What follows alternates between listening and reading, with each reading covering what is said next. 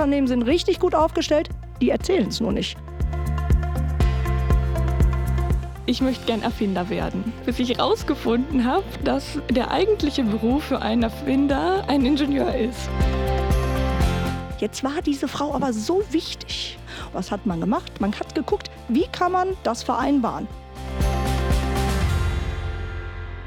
Ja, herzlich willkommen zum Podcast über das Forschungsprojekt MINT dabei. Ich darf begrüßen Shirley Kosten, Projektverantwortliche im Kompetenzzentrum Siegen für Frau und Beruf. Genau. Und Lorena Partmann, ich sage jetzt mal ganz salopp MINT-Studentin. Genau. Und ähm, ich würde vorschlagen, dass Frau Partmann vielleicht mal anfängt, um mir zu erzählen, in welchem Semester sie ist, mit wie vielen jungen Männern sie im Hörsaal sitzt und was der Schwerpunkt in ihrem Studium ist. Ich äh, habe sieben Semester lang Maschinenbau studiert und habe jetzt noch zu Fahrzeugbau gewechselt, um noch eine andere Vertiefung zu wählen. Bei meinem Studiengang haben ungefähr haben wir in den Erstsemestervorlesungen um die 200 Personen. Davon waren je nachdem 10 bis 20 ungefähr Frauen. Okay, Frau Kosten, wenn Sie hören, dass in den Tabellen der Studie und des Forschungsprojektes vom BMBF faktisch eigentlich den jungen Frauen gute Berufschancen vorausgesagt werden, man aber gleichzeitig herausgefunden hat, dass sie immer noch stark unterrepräsentiert sind in MINT-Berufen. Was fällt Ihnen dazu ein? Was ist Ihre Antwort darauf? Sind die Stereotype stärker als die Noten oder woher kommt das? Ich glaube, ähm, dass das tatsächlich in der äh, Familie noch verankert ist, dass traditionelle Rollenbilder vorherrschen, aber dass die sich auflockern und aufbrechen. Man sieht es ja an Frau Partmann. Wir hatten auch andere Projekte, wo Frauen eben in MINT-Berufen studierten oder tätig sind. Und ähm, weil das eben noch nicht so ist, wie wir Frauen das vielleicht gerne hätten in einer großen Anzahl, gibt es die Kompetenzzentren, die dieses Thema im Fokus halten, Projekte dazu initiieren und den Frauen den Hinweis geben, Mädels, geht in die Berufe, da verdient ihr ordentlich was, lebt die Kreativität aus und zeigt doch, was ihr könnt, wie ihr das wollt. Jetzt ist Frau Partmann ja ähm, sozusagen nochmal, Sie, Sie haben gerade gesagt, ich gehe jetzt nochmal tiefer in den Maschinenbau, habe ich das richtig in, in den Fahrzeugbau? In den Fahrzeugbau. Das heißt, Sie haben ja eigentlich schon ganz konkrete Vorstellungen, wo Sie so in ein paar Jahren eventuell arbeiten könnten. Ich frage aber jetzt nochmal, um das Wort Kompetenzzentrum nochmal aufzunehmen. Wissen Sie eigentlich, dass es so etwas gibt? Und wäre das für Sie relevant gewesen, sich in einem Kompetenzzentrum beraten zu lassen? Hätte das Ihre Studienentscheidung in irgendeiner Form beeinflusst? Also ich muss ganz ehrlich sagen, heute weiß ich über sowas Bescheid, aber als ich meine Entscheidung gefällt habe, welches Studium es denn sein soll, wusste ich darüber nicht Bescheid und das hat auch nichts zur Sache getan, welches Studium es dann letztendlich geworden ist. Vielleicht darf ich hier nochmal einhaken. Das Kompetenzzentrum Frau und Beruf für den Kreis äh, Siegen-Wittgenstein und den Kreis Olpe berät keine Frauen. Wir sensibilisieren kleine und mittlere Unternehmen, kurz KMU, eine familienfreundliche Personalpolitik zu integrieren in, ihren, ähm, in ihre Unternehmenskultur.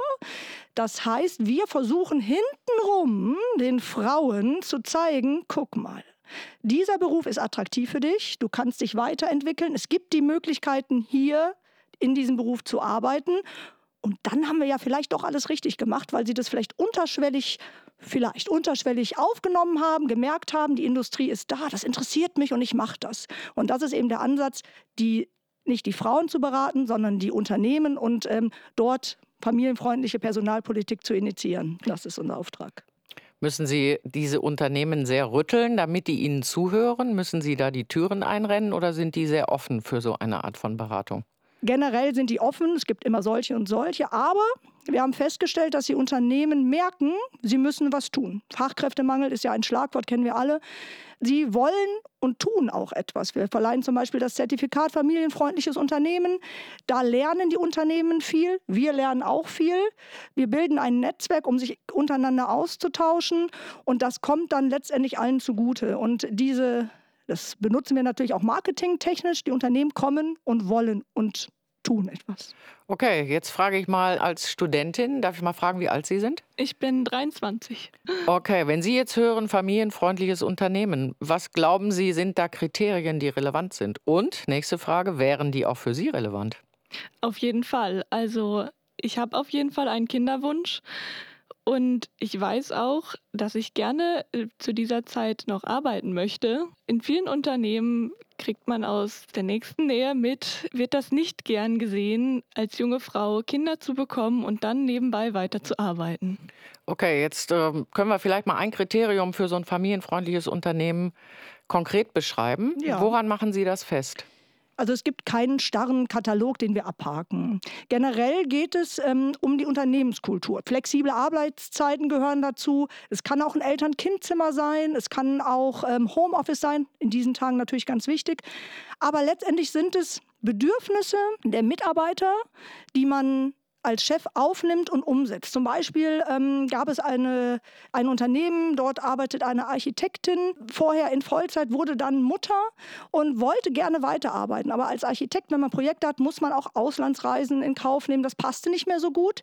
Jetzt war diese Frau aber so wichtig ja? und man wollte diese Fachkraft behalten. Was hat man gemacht? Man hat geguckt, wie kann man das vereinbaren? Es ist gelungen. Die Frau kann hier in Siegen oder zu Hause arbeiten, hat weiterhin gute Projekte, hat Projektverantwortung, aber eben diesen Drive, ich muss irgendwo hinfliegen, rausfahren, muss dann alles äh, zusammenbringen, das fällt dann eben weg. Und so, so, etwas gehört auch zu der Unternehmenskultur in Richtung familienfreundliches Unternehmen. Es muss nicht immer, das denken viele, ich muss eine Kita anbieten als Unternehmen, das ist es nicht. Ne, flexible Arbeitszeiten ähm, auf die Familiensituation oder die Pflegesituation, zurechtgeschnittene Sachen, die dann vielleicht vereinzelt sind, dann aber im Großen und Ganzen angelegt werden. Das, das sind so Sachen Richtung Familienfreundlichkeit. Okay, wenn wir über Familienfreundlichkeit sprechen, dann kommt ganz oft das Wort Frau ins Spiel. Womit wir ja wieder bei einem Stereotyp wären, nämlich dass die Frau die große Familienmacherin, Bindungshalterin, emotionale Superfrau da ist. Und dann soll sie im Job auch noch Karriere machen und jetzt auch noch in der Fahrzeugtechnik oder in einem technischen Beruf. Wenn Sie das hören, Frau Partmann, das sind ganz schön hohe Ansprüche. Wie gehen Sie damit um und können Sie vielleicht mal ein bisschen erzählen, was so Ihre, Ihre Familiengeschichte in Ihnen für Prägungen hinterlassen hat, die Sie vielleicht mitnehmen oder auch verändern wollen?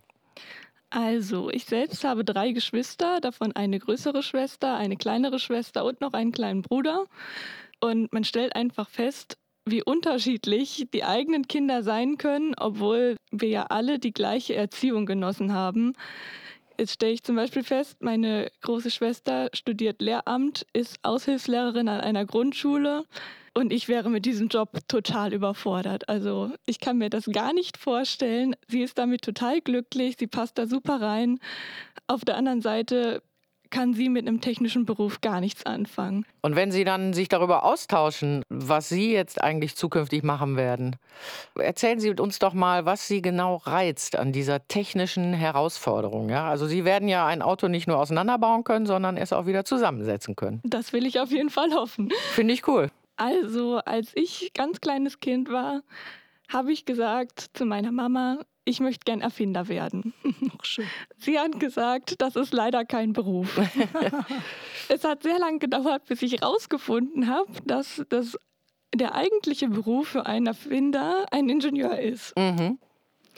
Und ähm, genau das hat mich dann auch schon relativ früh in der Schule dazu angehalten, mich da weiter zu informieren, da ein Praktikum zu machen, zu schauen, ob das wirklich was für mich ist. Letztendlich habe ich noch einen Test im Internet gemacht, wo ähm, auf Fähigkeiten getestet wurden und Interessen. Und genau das kam am Ende raus. Das hat mich natürlich erstmal gefreut, weil zu dem Zeitpunkt war ich in der Schule in Physik und Mathe jeweils nicht so gut. Was mir dann das Gegenteil gezeigt hat, weil ich mir selbst bewiesen habe, dass ich es eigentlich doch kann und Schulnoten nicht unbedingt das widerspiegeln, was man letztendlich auch drauf hat. Würden Sie sagen, Ihr Vater hat äh, ein bisschen gepusht und hat auch gesagt, komm, lass dich nicht äh, abschrecken? Also er hat es mir auf jeden Fall zugetraut und er hat gesagt, wenn ich es machen möchte, dann kann ich es auf jeden Fall schaffen. Ich kann das machen. Er steht hinter mir. Aber er hat mich jetzt nicht dazu gedrängt. Also er hat gesagt, das ist dein Beruf, du musst da drin arbeiten, du musst damit zurechtkommen. Er hat mich aber immer unterstützt, wenn ich gesagt habe, ich möchte das, ich kann das schaffen, dann stand er immer hinter mir. Darf ich kurz einhaken? Ich habe ähm, zwei, drei Sachen, die Sie gesagt haben, sind äh, ganz interessant. Wir haben eine ähm, Befragung gemacht zu unserem Projekt Gestatten Frau vom Fach. Dort haben wir ähm, weibliche Führungskräfte, weibliche Auszubildende und weibliche Ausbilderinnen befragt. Und ähm, unter anderem ist zum Beispiel herausgekommen auf die, die Frage, warum oder durch welche Mechanismen ergreifen Frauen Berufe im MINT-Bereich. Und es war das Praktikum, das haben Sie gerade angesprochen. Es war aber auch ein bisschen die familiäre Prägung. Und was ich jetzt bei Ihnen interessant finde, und das, da vergleiche ich mich selbst damit, Sie sind äh, vier Kinder zu Hause, jeder hat eine unterschiedliche Affinität. Das heißt, Sie sind ja in einem ganz liberalen Haus aufgewachsen, wo jeder seine Stärken einsetzen und ausleben kann. Und das ist eben ganz wichtig. Wir hatten ähm, bei der Befragung herausgefunden, dass viele den Beruf ergreifen, weil der Vater oder die Mutter schon in diesem Beruf war. Und das habe ich gerade so ein bisschen rausgehört. Fand ich interessant. Was ich aber am spannendsten finde, ist, dass die Eltern doch jetzt in eine Richtung gehen und sagen, Mensch, ich unterstütze mein Kind bei ihrem Berufswunsch. Das war früher, glaube ich, nicht so. Das ist ähm, ein wichtiger Grundstein, wo wir anfangen müssen. Das spiegeln auch die Gespräche der äh, mit den Unternehmen wieder, die das sagen. Es fängt zu Hause an, es geht in der Schule weiter, dass man da keine Stereotypen benutzt. Frauen können das, Männer das. Also es gibt viele Stellschrauben, wo die ähm, Gesellschaft anfangen kann, allen Menschen das zu eröffnen, was sie gerne möchten. Das ist ja schon fast ein Abschlussstatement. Ich würde aber gerne noch eine Frage stellen an Sie beide. In der Studie ist rausgekommen, dass in den kleinst, kleinen und mittelständischen Unternehmen, von denen wir ja viele technische und IT- und Metallberufe hier in der Region haben, die Frauen, wenn sie Karriere machen, eher im Dienstleistungsbereich Karriere machen. Das heißt, wieder gibt es innerhalb von MINT eine Klassifizierung, wo sich Frauen wieder ein bisschen zurückziehen auf den reinen Dienstleistungsjob. Ich will das jetzt gar nicht bewerten, aber da ist man natürlich in einem anderen Karriereportfolio. Was könnte die Frauen und was würde Sie einladen, Frau Partmann, doch richtig knackig im Projekt, im Ausland, Maschinenbau, äh, Maschinenaufbauen, Begleitung, also auf einer Karrierestufe zu arbeiten, die wo man eben auch gutes Geld verdienen kann und in einer sehr entscheidenden Position in einem Unternehmen ist. Was würde Sie einladen?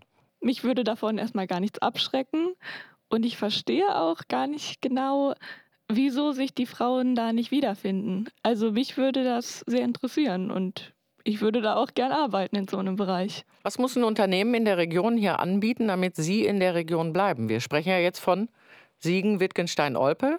Ich habe gehört im Vorgespräch, Sie können sich vorstellen, auch hier zu bleiben. Also was kann ein Unternehmen hier aus der Region tun, damit Sie als super ausgebildete Fachkraft bei Ihnen anfangen? die Unternehmen können sich als familienfreundliches Unternehmen zertifizieren lassen, um eben nach außen das zu zeigen, was sie alles Gutes tun. Viele Unternehmen sind richtig gut aufgestellt, die erzählen es nur nicht. Und wenn man dann weiß, Mensch, ich kann in der Region bleiben, ich finde das hier gut. Die Wälder sind auch attraktiv, aber die Arbeitgeber sind auch attraktiv. Dann ist das doch etwas, wo ich sage, als junge Frau, hier bleibe ich, hier gehe ich die Karriere an. Genau, nur weil man woanders hingeht, ist es ja nicht grundsätzlich da besser. Wenn einem hier genau das gleiche geboten würde, wo woanders, wieso sollte man dann weggehen? Jetzt haben Sie beiden sich hier ganz toll ähm, geöffnet und haben uns Ihre Geschichten und auch vor allen Dingen Ihre Kompetenzen erzählt. Ich würde Sie gerne einladen, zum Schluss äh, gegenseitig einen Fünfjahresplan zu imaginieren.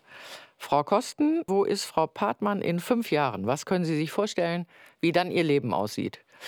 Und umgekehrt dürfen Sie über Frau Kosten spekulieren. Sie hat noch gar nicht so viel privat über sich erzählt, wie sie in fünf Jahren hier in Siegen lebt. Also wenn ich mir die Frau Partmann so angucke und das, was sie gesagt hat und dieses, diese schöne Ausstrahlung, die sie hat und dieses Selbstbewusstsein zu ihrem Job, ich glaube, sie klettern die Karriereleiter hoch, sie gehen ihren Weg, sie haben Ziele vor Augen, komme was da wolle, sie setzen die durch. Das meine ich gar nicht mit Ellenbogen, aber wichtig ist es, finde ich, ein Ziel zu haben, ähm, ich mag das Wort Self-Fulfilling Prophecy und da sehe ich sie, dass sie ihr ganz klar wissen, wo wollen sie hin. Und dann schaffen sie das auch. Das freut mich auf jeden Fall zu hören. Ich hoffe, dass Sie dann so viele Unternehmen beraten haben, die sich als familienfreundlich ausgezeichnet haben, dass sie sich fast schon entspannt zurücklehnen können und genau das weitermachen, was sie in den letzten fünf Jahren dann getan haben. Und ich, wir halten einfach fest, in fünf Jahren treffen wir beide uns wieder und schauen, welches Unternehmen für Sie in Frage kommt. Das, das machen wir. Ja, herzlichen Dank für diese Runde. Ähm, sehr, sehr spannende Einlassung. Ich gehe davon aus, dass ein Blick in die Studie sich nochmal lohnt. Auf jeden Fall zu gucken, wie sind so auch die Lohngefälle, Gender Pay Gap, das findet alles noch statt. Und dass es sich auch lohnt, dass Sie beiden Ihre Kontaktdaten austauschen damit sie sich gegenseitig äh, befeuern können, ihren Weg zu gehen. Sehr gerne. Gerne. Herzlichen Dank. Danke Ihnen. Danke gleichfalls. Weitere Infos zu dem Forschungsprojekt MINT dabei und der Podcast-Reihe finden Sie unter www.mintdabei.de. Das Vorhaben MINT dabei, Stärkung der Selbst- und Fremdwahrnehmung von Young Women MINT Professionals beim Berufseinstieg und Aufstieg in berufliche Selbstständigkeit und Mittelstand, wurde mit Mitteln des Bundesministeriums für Bildung und Forschung unter dem Förderkennzeichen 01FP 1620 gefördert.